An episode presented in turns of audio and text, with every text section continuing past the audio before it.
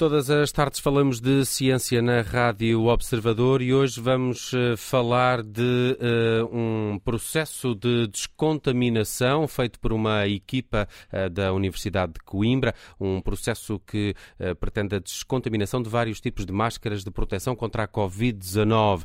este estudo revela que praticamente 100% de eficácia deste trabalho de descontaminação que estudou três eh, formas simples e baratas de efetuar essa descontaminação. E para nos ajudar a perceber este estudo, junta-se agora a nós o coordenador deste processo, o professor Marco Reis, docente e também investigador do Departamento de Engenharia Química da Faculdade de Ciências e Tecnologia da Universidade de Coimbra. Antes de mais, boa tarde e obrigado por esta disponibilidade.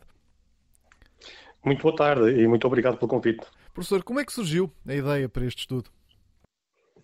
Uh, a ideia surgiu uh, logo, logo desde o início da, da pandemia, pelas necessidades que, que, se impuseram na altura. Uh, digamos, houve desde logo uma escassez no acesso a máscaras. Nós provavelmente já não nos recordamos, mas em três meses foram vendidas mais de 40 milhões de máscaras em Portugal e, portanto, não havia forma da oferta de alguma forma se, se adequar à procura. E, portanto, o primeiro objetivo foi, de alguma forma, tentar contribuir para que eh, todos aqueles que precisassem de máscaras para, para, para manter a sua segurança tivessem soluções. E, e se resolvido que foi essa fase, digamos que surgiu um novo problema, que é o problema ambiental, que também, de alguma forma, trouxe uma nova necessidade, que é, de alguma forma, a questão ambiental e a necessidade de mitigar não é, a pegada ambiental decorrente do uso massificado de máscaras e, portanto, para ambas o reuso é, é uma solução viável. Ou seja, eh, vamos deixar de, utilizando este, este, vosso, este vosso trabalho, vamos deixar de ver máscaras eh, na rua, no chão, porque podem ser reutilizadas. De que forma é que isso depois pode ser feito? Eh, se vamos deixar de, quer dizer, gostaríamos de deixar de vê-las no chão. Muitas vezes acontece por algum descuido, por alguma, mas certamente se, se as pessoas as, a, eh, eh, a reutilizarem mais, de alguma forma aquelas que vão ter aos, aos aterros, aos lixos, vão diminuir, diminuir em, em grande extensão. E, de alguma forma, essa é uma das preocupações na, na, na vertente ambiental. Como é que pode ser feito?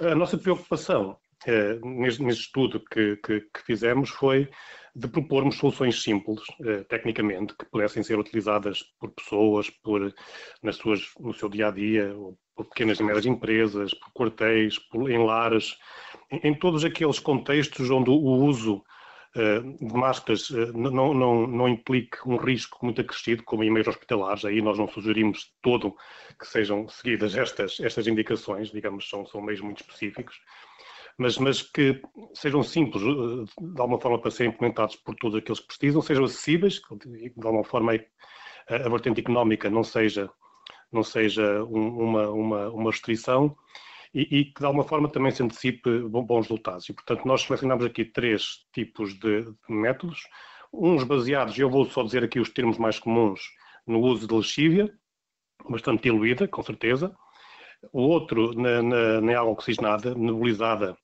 digamos, vaporizada sobre, sobre as marcas, e, e, e, um outro sobre a utilização daqueles sacos de esterilização a vapor em microondas que já se utilizam para, para descontaminar chupetas de bebés e outros produtos para bebés e, portanto, também poderiam ser aplicados neste contexto. Portanto, foram estes três uh, uh, métodos de descontaminação que nós, que nós exploramos e que procuramos avaliar a sua eficácia na descontaminação microbiológica. Hum. Uh, professor, esta, estes três métodos que testaram uh, mantêm a, a, a, durabilidade da máscara durante muito tempo ou, ou há um desgaste do produto uh, sendo, sempre que é descontaminado? Porque algumas máscaras ou são mais têxteis ou têm aquela, um, parece aquela mistura de papel e têxtil, presumo que algumas sejam mais frágeis que outras.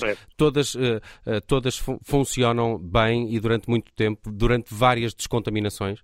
Excelente questão. É, é, de facto uma questão muito, muito pertinente.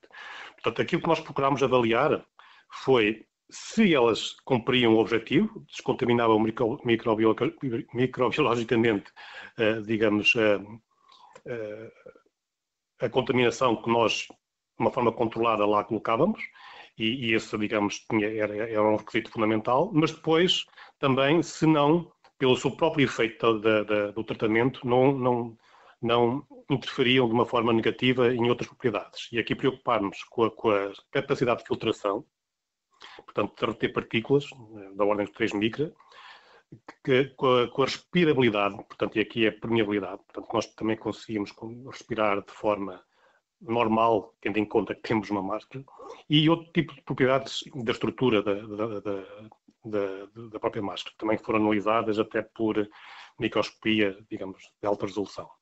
E aqui o que nós vimos é que, mesmo após 10 ciclos de utilização, não havia nenhum efeito uh, sensível, assim, relevante, decorrente destes tratamentos.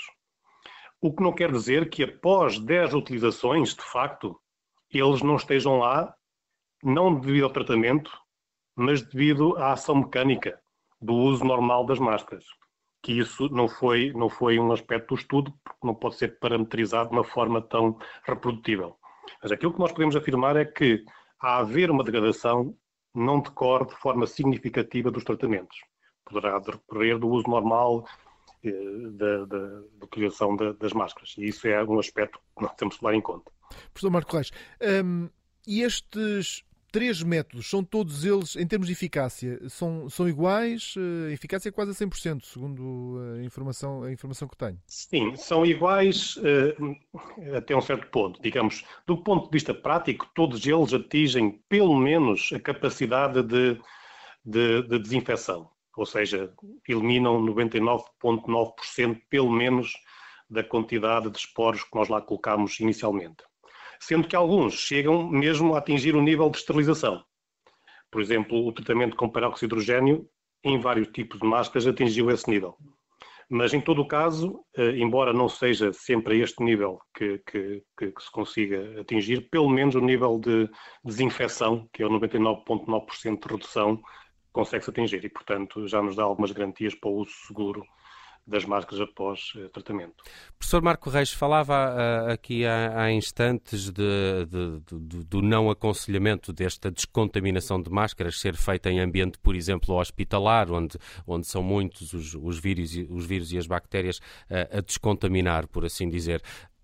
Quais são os, os, efeitos práticos deste estudo? Estes três métodos uh, podem ser uh, postos agora a funcionar na casa dos uh, portugueses, dos utilizadores de máscara, ou terão um, um, uma utilização mais, mais, mais industrial ou para características mais industriais, como falava aí também para, para lares, para, para eventos? Para, qual é que será a utilização prática destas, destas conclusões deste estudo?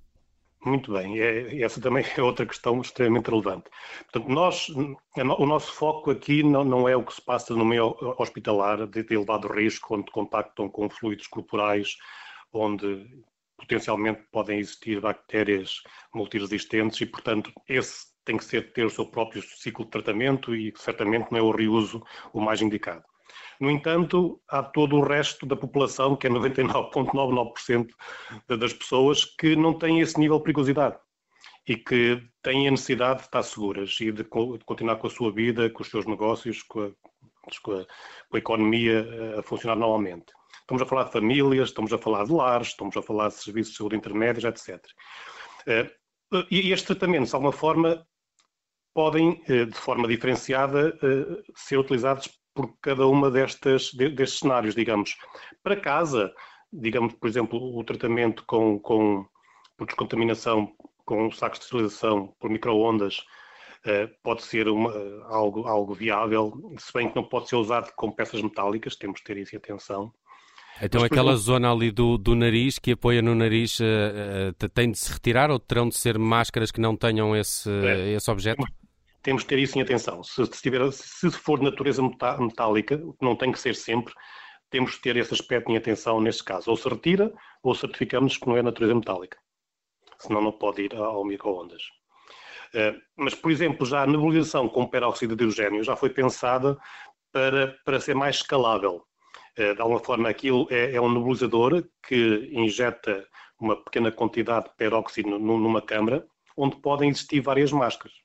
É claro que as máscaras convém também que tenham uh, o código da pessoa que, que a vai reutilizar, portanto não sejam baralhadas, para diminuir ainda mais, eventualmente, riscos, mas que já permite processar em, em, paralelo várias unidades de máscaras, o que não acontecia noutros casos. E, portanto, o perfil de utilização já pode ser mais para uh, situações onde haja que dar resposta a um volume maior de descontaminação.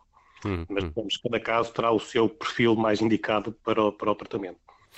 Muito bem, professor Marco Reis, coordenador deste estudo, é docente investigador do Departamento de Engenharia Química da Faculdade de Ciências e Tecnologia da Universidade de Coimbra, um estudo e uma equipa multidisciplinar que estudou três formas simples e baratas de descontaminar as máscaras de proteção individual contra a Covid-19. Pode, de facto, também ser aqui uma boa ajuda uh, em termos ambientais, uh, aumentar uh, a durabilidade das máscaras, fazendo-lhe essa descontaminação.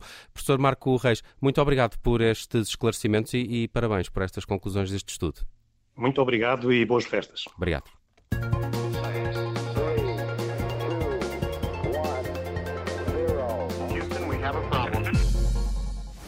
Obrigada por ter ouvido este podcast. Se gostou, pode subscrevê-lo, pode partilhá-lo e também pode ouvir a Rádio Observador online em 98.7 em Lisboa e em 98.4 no Porto.